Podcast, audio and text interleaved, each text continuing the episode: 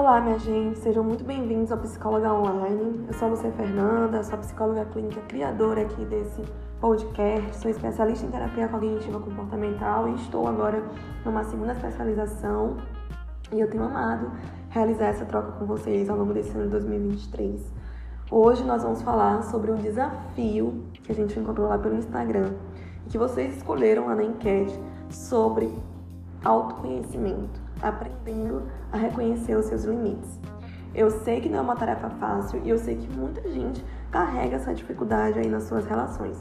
Por isso eu te convido a se aconchegar, se aproximar, pegar um café, tirar um minutinho aí para ter esse tempo de bate-papo aqui comigo e vamos aproveitar esse tempo juntos porque tem muita coisa boa para trazer aqui para vocês.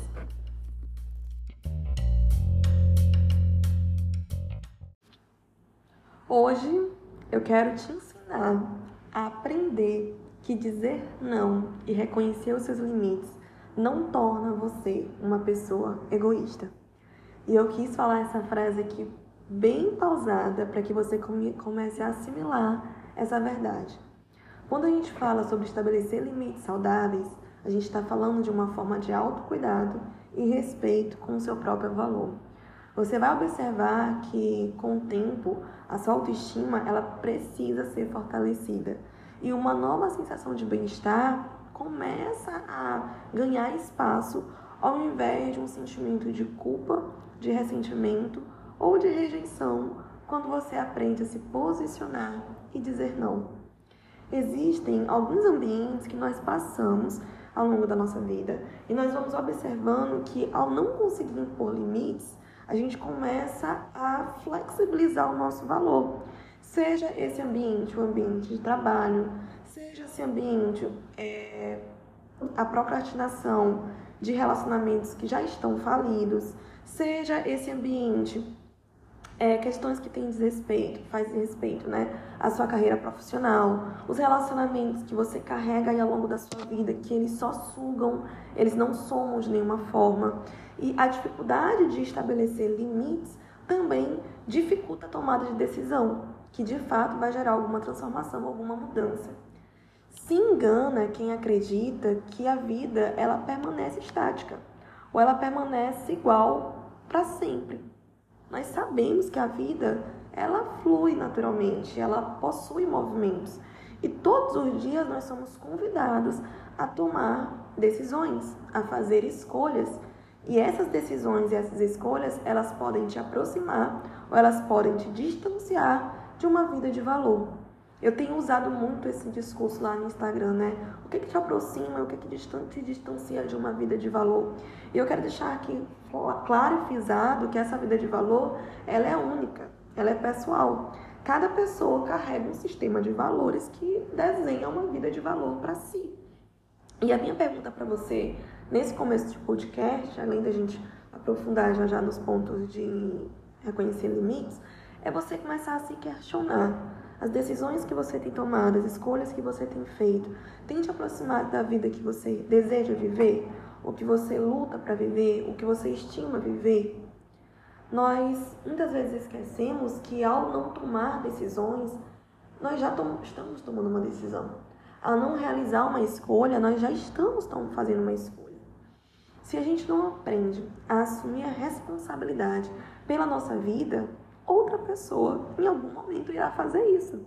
As pessoas vão fazer escolhas por você, vão tomar decisões por você, e ao final de tudo você ainda vai ficar ali reclamando, murmurando, porque você abdicou do seu poder e do seu direito de decisão. E muitas vezes isso acontece porque você tem dificuldade de ou impor limites nos outros ou de reconhecer os seus limites. E aí as coisas começam a ficar cada vez mais frágeis e dificultar as relações.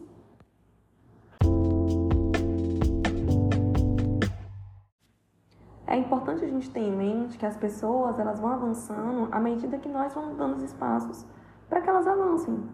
A dificuldade de impor limites, ela também passa por aquela velha dificuldade que as pessoas carregam. E eu ouço muito de aprender a dizer não. Quantas vezes você já se colocou em situações delicadas porque você simplesmente não conseguiu dizer não? Você não conseguiu estabelecer um limite saudável, nem para si e nem para o outro. E aí as consequências elas vão sendo geradas a curto e longo prazo. Eu já percebi que alguns medos eles acompanham essa dificuldade de dizer não.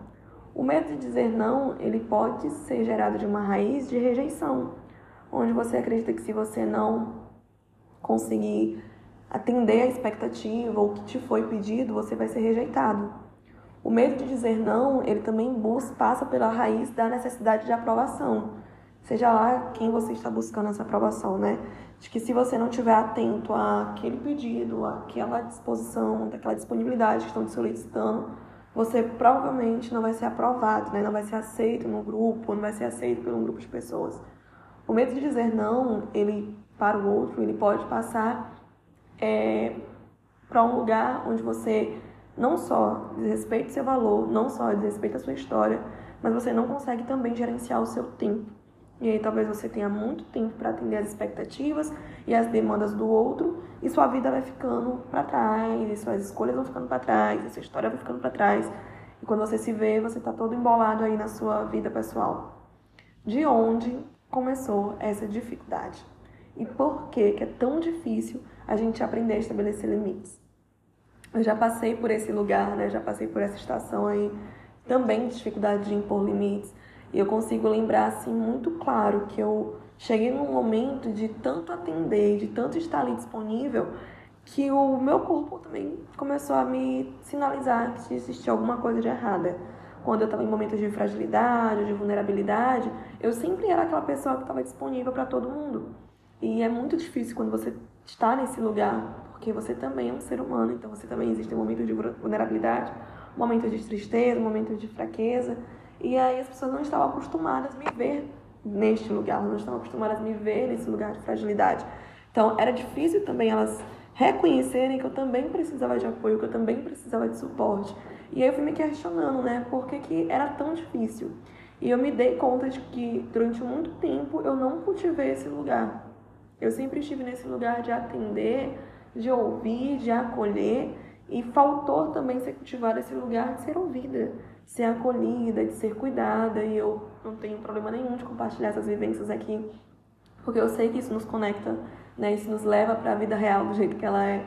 Isso nos traz para esse lugar de reflexão que a gente está o tempo todo em processo de desenvolvimento, de aprimoramento, de aperfeiçoamento.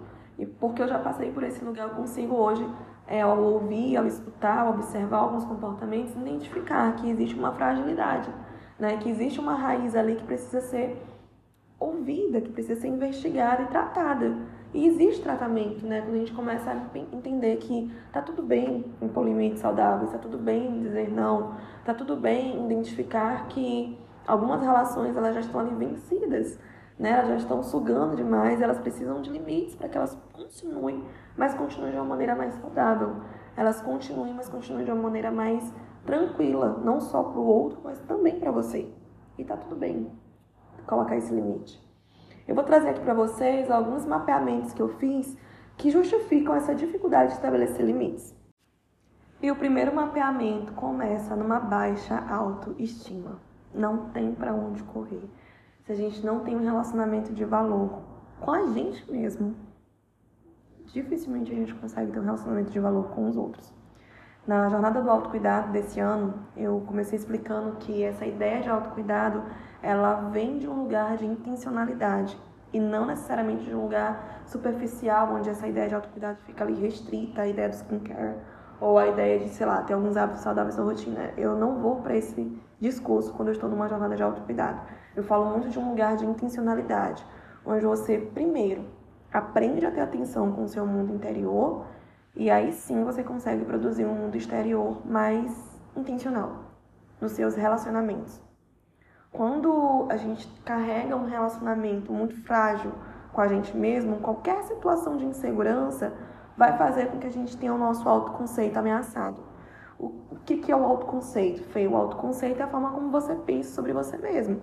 Então, qualquer atitude, sei lá, que você tenha numa relação e aí o seu namorado é, não deixa você mexer no celular, ou você não confia na sua namorada quando ela vai sair, ou você vive já uma vida de casal, mas é uma vida de casal cheio de ciúmes e aí tem várias discussões dentro de casa, ou mesmo nas amizades, você não confia que a sua amiga possa sair, ou que o seu amigo possa sair, enfim. Lugares onde a insegurança ela bate de maneira muito forte. São lugares onde o autoconceito da pessoa ele se sente ameaçado. E aí quando esse autoconceito ele entra nesse estado de alerta, você começa a atacar o problema, que no caso é você mesmo. Você começa a se dirigir palavras muito ofensivas, palavras de baixo calão, palavras de descrédito. Você começa a ameaçar o seu valor. Durante muitos anos, eu carreguei também uma voz muito crítica. Eu lembro que eu era muito, muito, muito rígida comigo mesma. Eu fui perceber toda essa rigidez aonde na terapia. Eu comecei a fazer terapia por volta dos 21 anos e eu já carregava essa casca de ser uma menina muito forte, que dava conta de muita coisa. E aí eu fui entendendo que por trás dessa casca muito forte existia uma autoestima fragilizada que precisava ser acolhida e ouvida. E aí no período lá, a terapeuta ela foi muito sensível para observar esses pontos e trazer para que eu também conseguisse observar. Quando a gente está no olho do furacão, é muito fácil as pessoas ao nosso redor conseguirem enxergar o que faz esse furacão ficar muito intenso, mas quem está no meio da situação ou dentro da situação dificilmente consegue ter esse olhar. E foi caminhando e fazendo todo esse processo de autoconhecimento mesmo que eu fui aprendendo que, ok, essa forma de funcionar, ela me causava muita dor, muita angústia. Eu não sabia lidar com falhas, não sabia lidar com problemas. E esse olhar, ele foi me trazendo a sensibilidade para primeiro acolher de onde é que vem essa autoestima tão frágil e caminhar em direção a uma autoestima mais saudável, com mais valor, com mais respeito comigo mesma, que o dificultava também dizer não, dificultava também ter um posicionamento mais firme em relação ao que eu queria e não simplesmente ao que os outros queriam de mim, ou que eles achavam que era melhor para mim. E esse processo da autoestima se tornar mais segura, né, se tornar mais saudável, eu digo que é um processo mesmo, porque a gente vai amadurecendo ao longo dos anos, vai entendendo que de onde foi que isso veio, como foi que isso se manteve. E aí o processo de autoconsciência, que é essa tomada de, de consciência da sua própria história, ela te dá esse poder de, ok, eu entendo que eu funcionei assim durante muitos anos, mas a partir de agora isso não vai mais funcionar. Isso não pode continuar dessa forma. Eu preciso é, caminhar de maneira mais saudável comigo para que eu consiga ter relações mais saudáveis com o outro. E aí todo o processo de transformação começou a acontecer, né? A gente chegou aqui nos 27 um pouquinho mais saudável consigo mesma. O segundo pilar que eu quero trazer para vocês é você não só desenvolver uma autoestima mais saudável, mas reconhecer que essa dificuldade de impor limites vem de uma zona de medos. Alguns medos são muito comuns quando a gente está aprendendo ainda a reconhecer esses limites. O medo de magoar, o medo de perder uma pessoa querida, o medo de parecer injusto ou injusta, o medo de parecer uma pessoa ruim. Você vai se negligenciando e se colocando em lugares de ausência de respeito e de valor para poder dar ao outro o benefício da bondade, o benefício de ser atendido, o benefício de estar ali disponível. E a gente pode começar a se questionar e se perguntar de onde é que vem essa crença de que ao dizer sim para o outro, você está sendo amado e à medida que você vai dizendo não para si, seus limites podem ser desrespeitados. A gente aprende a identificar algumas fronteiras que precisam ser alinhadas e ajustadas. Isso nos ajuda a prevenir situações mais delicadas lá na frente. Pense em todas as vezes em que você suportou uma situação de desconforto a ponto de até mesmo ser abusivo e abusiva e ainda assim você não se posicionou e você escolheu e decidiu silenciar e aceitar. E permitir que essa situação se arrastasse por mais uma semana, por mais um mês, por mais um ano, por mais uma vida. Até que ponto de fato vale a pena manter esse tipo de relacionamento na sua vida? Se você não foi acostumado, se você não foi ensinado a ter uma relação saudável, se você durante muitos anos se colocou em situações de relacionamentos tóxicos, de relacionamentos abusivos, é até estranho quando você começa a experimentar uma relação saudável. Eu já ouvi pessoas que quando elas saem de relacionamentos abusivos e elas entram em relacionamentos saudáveis, elas estranham a calmaria, elas estranham o respeito, elas estranham o comportamento de validação de valor, porque elas estão tão acostumadas com um amor de carrossel, elas estão tão acostumadas com esse vai e vem, com esse sobe e desce, com esse sistema de abuso, que quando elas encontram um lugar para repousar e receber respeito e tranquilidade, elas se auto-sabotam, porque não aprenderam a se relacionar com limites saudáveis. A nossa história de vida, ela é permeada por crenças, ela é construída por crenças que vão formando a nossa visão de nós mesmos, a nossa visão do outro e a nossa visão de mundo. E é comum a gente desenvolver é, crenças de desamparo, crenças de desamor, crenças de desvalor, que são crenças que a gente trabalha muito no processo terapêutico, que vão mostrando que essas relações elas se perpetuam porque a pessoa foi ensinada a vida inteira uma forma de se relacionar, uma forma de lidar, e ela vai se mantendo nesse lugar de conforto, e conforto assim com muitas aspas, que são verdadeiras prisões. A ideia é você, à medida que vai tomando consciência, entendendo que sua vida não precisa se manter nesse lugar de prisão, nesse lugar de aparente conforto, é que você não vai ser uma pessoa egoísta ao se posicionar e dizer não. Você vai se tornar uma pessoa mais consciente do seu valor e que consegue ter mais apreço e mais respeito também pela sua saúde mental. Eu espero que esse tempo de conversa que a gente teve aqui ele tenha sido útil para você conseguir aplicar e entender que esse processo de reconhecer limites ele é importante, ele é necessário e ele é saudável. À medida que você estiver ouvindo esse podcast, estiver lembrando de situações ou lembrando de pessoas, eu te convido a pegar ele e indicar para mais um amigo, para mais uma amiga, é, compartilhar comigo o feedback. Eu sempre gosto muito de receber essas trocas que nós temos por aqui. E quem sabe, se você entende que chegou o seu momento de começar esse acompanhamento de mudança, esse acompanhamento terapêutico, vou deixar o link aqui para você preencher o formulário e aí a gente consegue entrar em contato com você e montar e traçar essa ponte de mudança. Eu te espero até no próximo episódio e a gente se vê em breve.